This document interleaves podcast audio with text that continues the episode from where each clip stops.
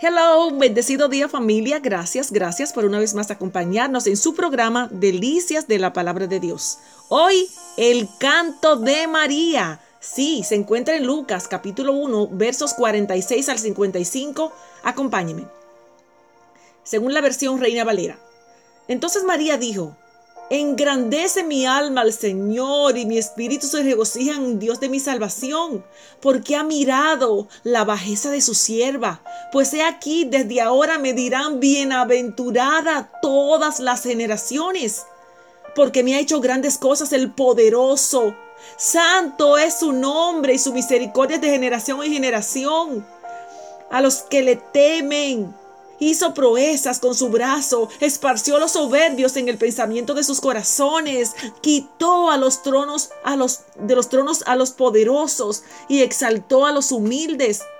A los hambrientos colmó de bienes y a los ricos envió vacíos.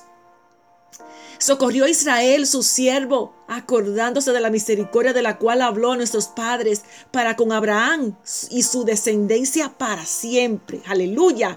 Aquí encontramos el canto de María en estos versos 46 al 55 del primer capítulo de Lucas, justamente después de la conversación que tuvo con Elisa, Elizabeth, la madre de Juan el Bautista, encontramos esta declaración poderosa aquí de María. Engrandece mi alma al Señor, a menudo llamado esto el Magnificat se asemeja a la canción, a la canción que Ana escribió en el primer libro de Samuel, capítulo 2. Las escrituras estaban en su corazón y aparecieron a través de su canción. Y aquí también es evidente de que ella conocía la palabra, de que ella tenía reservas, que conocía, que estudiaba las escrituras aún tan joven. Estaba bien versada en las escrituras para ella utilizarlas aquí. Debió haberse comido bien esos pasajes.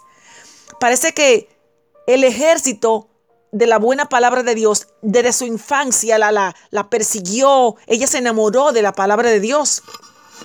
Mi espíritu se regocija, se regocija en Dios, mi Salvador. Esto significa que María necesitaba un Salvador y sabía que necesitaba un Salvador. Mi espíritu se regocija en Dios, mi Salvador. Para muchos que confunden esta misión de María, de que ella no tenía pecados, de que ella estaba libre de la mancha del pecado original. Recuerden que solo los pecadores necesitan un Salvador. Ella reconoció que ella necesitaba perdón como muestra de que ella era humana. La confianza de María estaba en Dios y esa fue su recompensa. Dijo Spurgeon, hermanos, hay algunos de ustedes que ni siquiera pueden cantar sobre una misericordia cuando nace, pero aquí hay una mujer que canta sobre una misericordia no nacida. Aleluya. Jesús aún no había nacido y estaba agradeciendo. La bendición iba a ser una espada que traspasaría su corazón. Más adelante vamos a ver esos detalles. El canto aquí de María es un canto de gratitud, conocido como el Magnífica, el primer suspiro de la fe. Es el primer himno cristiano de la gracia. María, la madre de Jesús, pronuncia este canto como un modelo del canto de Ana, como mencioné anteriormente. Este canto de humildad y gratitud, porque ha mirado la bajeza de su sierva, como sucede en todo aquel que conoce su condición de pecado y, y haber recibido inmerecidos favores. El ejemplo de María, esa gran mujer, creada, preparada para que ella naciera, de ella naciera nuestro Salvador, Jesucristo. La misión de ella, la actitud es digna de imitar por todos nosotros, mas no de adorar, de imitar la acción de sujeción a Jesús. El momento de ser privilegiada, en el momento más importante de la historia, ella cayó humilde delante de su Señor y dijo, aquí está tu sierva, hágase conmigo conforme a tu palabra.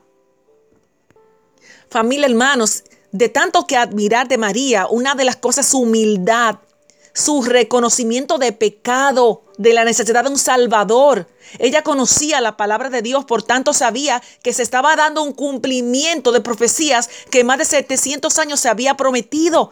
Y ella sí había sido privilegiada en la misericordia de Dios, fue favorecida y reconoció que necesitaba salvación. Un canto de júbilo y de alabanza, el canto de María. Bendecido día.